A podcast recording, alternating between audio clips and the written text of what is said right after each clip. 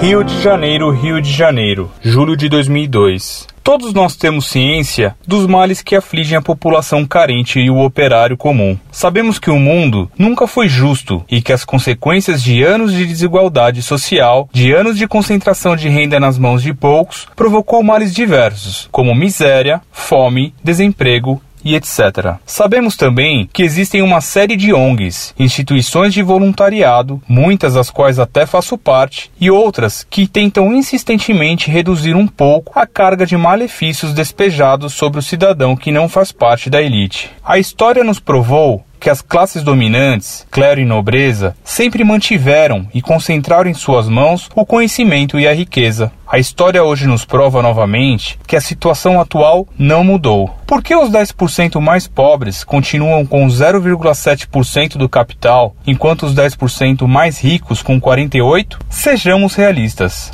Mesmo que evangelizemos todas as pessoas do planeta Terra, sabemos muito bem que essa situação pouco se alterará, porque enfim, a elite burguesa e a classe dominante impõem com mão de ferro a submissão espontânea que o proletário deve apresentar perante os seus senhores. A sociedade moderna é a prova total do consumismo e da futilidade financiada por países ricos que, sendo católicos ou não, continuam com suas políticas imperialistas e de escravização da América Latina. Vimos também o comunismo soviético sucumbir frente ao imperialismo yankee e sua burocracia lacinante. O Estado e qualquer de suas atribuições sempre leva a isso. Seja o Estado burocrático soviético, que tomou o papel de Estado capitalista, concentrando todo o poder de uma ditadura nefasta, ou seja, os pretensos países civilizados e religiosos. Sabemos que as mudanças provocadas pela religião podem ter sido até relevantes, mas no âmbito social, sabemos que foi um desastre.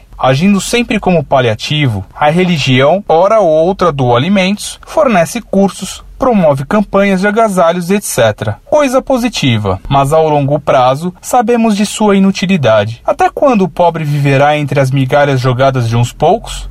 Será eterna essa dívida de gratidão com a demagogia religiosa? Os meios de produção são um caminho para a nossa igualdade. O capitalismo está baseado numa injustiça histórica. Não estou defendendo o marxismo, socialismo ou o que quer que seja. Só estou mostrando de forma sintetizada que a solução de nossos problemas não está em algum ismo da vida, está sim na destruição desse sistema falido. Ou alguém ainda acredita na democracia representativa? Numa pesquisa recente em The Second Coming of the Church de George Barna, World Publishing, 1998, relata-se que as diferenças morais dos seguidores religiosos para os ateístas não são muito discrepantes. O autor, um sociólogo cristão renascido, é o fundador e o presidente do grupo de pesquisa Barna, Califórnia, que edita muitos resultados expressivos de pesquisas. Embora a maior parte do livro de Barna seja um sermão para os ministros cristãos sobre como a igreja recuperaria sua condição perdida, ele contém algumas francas estatísticas mostrando como a presente igreja tem falhado na sua missão. Os números são baseados nos próprios estudos de Barna e outras pesquisas nacionais. Barna compara os comportamentos e atitudes de cristãos e de não cristãos e conclui: nós pensamos e nos comportamos igualmente a qualquer outra pessoa. Exemplos de similaridade de comportamentos entre cristãos e não cristãos de The Second Coming of the Church, página 6. Divorciou-se. Cristãos renascidos, 27%. Não cristãos, 23%. Deu dinheiro a uma pessoa desabrigada ou pobre, no último ano. Cristãos renascidos, 24%, não cristãos, 34%. Tomou drogas ou medicamentos prescritos para depressão no último ano. Cristãos renascidos, 7%, não cristãos, 8%. Assistiu a um filme pornográfico nos últimos três meses. Cristãos renascidos, 9%. Não cristãos, 16%. Doou qualquer quantia para uma organização sem fins lucrativos no último mês. Cristãos renascidos, 47%. Não cristãos, 48%. Comprou bilhete de loteria na última semana. Cristãos renascidos, 23%. Não cristãos, 27%. Participou de uma reunião comunitária sobre uma questão local no último ano. Cristãos renascidos, 37%. Não cristãos, 42%. Exemplos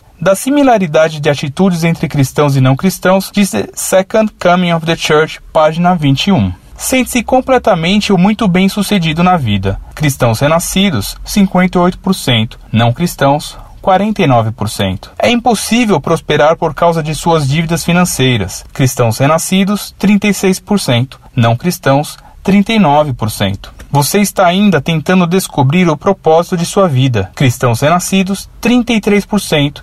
Não cristãos, 47%. Está satisfeito com sua vida hoje em dia. Cristãos renascidos, 69%. Não cristãos, 68%. Sua situação financeira pessoal está melhorando. Cristãos renascidos, 27%. Não cristãos, 28%. Barna também ilumina a definição de Deus que a maioria dos norte-americanos afirma crer. De acordo com Barna, um terço dos norte-americanos realmente não acredita em Deus de qualquer jeito. Apesar de todos os sermões sobre como a crença faz a diferença na vida, os números mostram que os cristãos não são melhores que os descrentes. Pelo menos, um sociólogo renascido foi honesto o suficiente para admitir isso. Dan Barker é um membro da Freedom from Religion Foundation e um ex-ministro renascido. Ou já não sabíamos disso? Não estou pregando o ateísmo ou pregando a fé cristã. Só estou mostrando com dados que a igreja está sempre agindo como paliativo. A transformação individual é importante sim. Não sei se o caminho certo é a religião ou um simples humanismo, mas a transformação individual não mudará os meios de produção. Precisamos de uma alternativa coletiva. E se a igreja participasse de movimentos populares revolucionários que possam acabar com esse sistema falido, talvez a situação se modificasse. Não podemos viver de paliativos para sempre. Respondam essa carta, mas sem os preconceitos e visões características de sempre. Não me venham criticar o marxismo achando que eu sou marxista. Não sou mesmo. Comentem esta carta sem cobrir um erro apontando o outro. Estou falando de soluções. Soluções definitivas, não paliativas.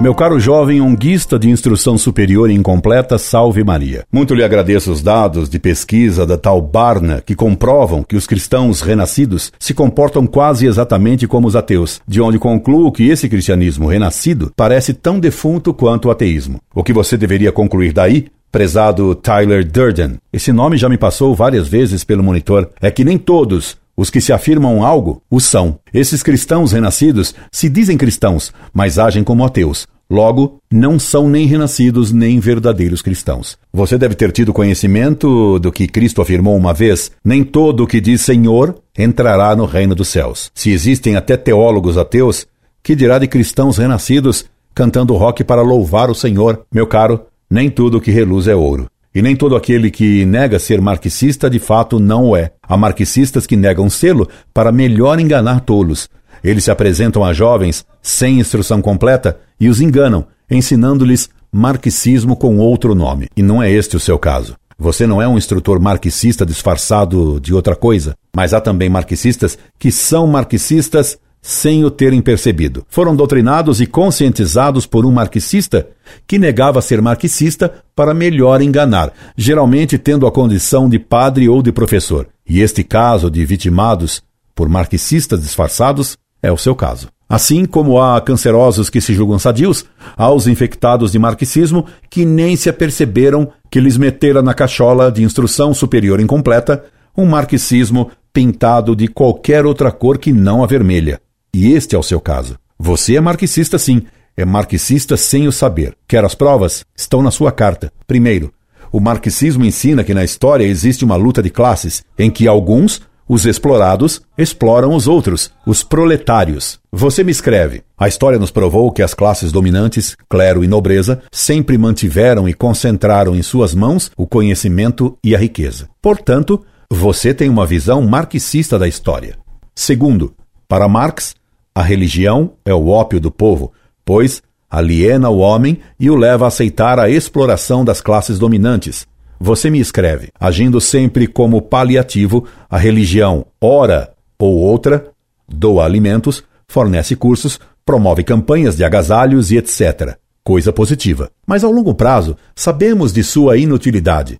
Até quando o pobre viverá entre as migalhas jogadas de uns poucos? Será eterna esta dívida de gratidão com a demagogia religiosa? Terceiro, para Marx, os meios de produção têm que ser mudados para que se faça a revolução que acabe com a exploração capitalista. Você me escreve. Os meios de produção são o caminho para a nossa igualdade. 4. Marx afirma que o capitalismo realiza uma grande injustiça histórica. Você me escreve.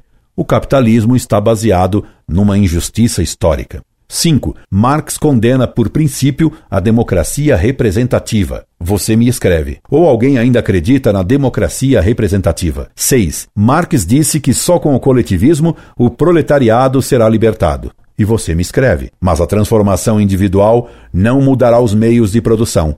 Precisamos de uma alternativa coletiva. 7. A teologia da libertação, definida pelo ex-Frei Boff como marxismo na teologia, afirmava que era preciso dar ao marxismo uma mística religiosa, através das comunidades de base, hoje se diria através de certas ONGs, para acabar com o capitalismo. E você me escreve. E se a igreja participasse de movimentos populares revolucionários que possam acabar com esse sistema falido, talvez a situação se modificasse. Não podemos viver de paliativos para sempre. De tudo isso se conclui que você é marxista mesmo. Ainda que você me grite, não me venham criticar o marxismo achando que eu sou marxista. Não sou mesmo. Você é marxista mesmo. E nem percebeu que foi doutrinado, que foi conscientizado graças à sua instrução superior incompleta. Fizeram de você, meu caro, um marxista desapercebido, membro de várias ONGs. Quais são as ONGs a que você pertence? Gostaria de saber. Que Deus tenha piedade de você, e creio que Ele a terá, já que o próprio Cristo pediu a Deus perdão por você também, ao dizer na cruz: Pai, perdoai-lhes, porque não sabem o que dizem. Desculpe, enganei-me. A frase de Cristo é diferente, pois não sabem o que fazem, ou o que escrevem. Incorde Jesus Semper, Orlando Fedeli.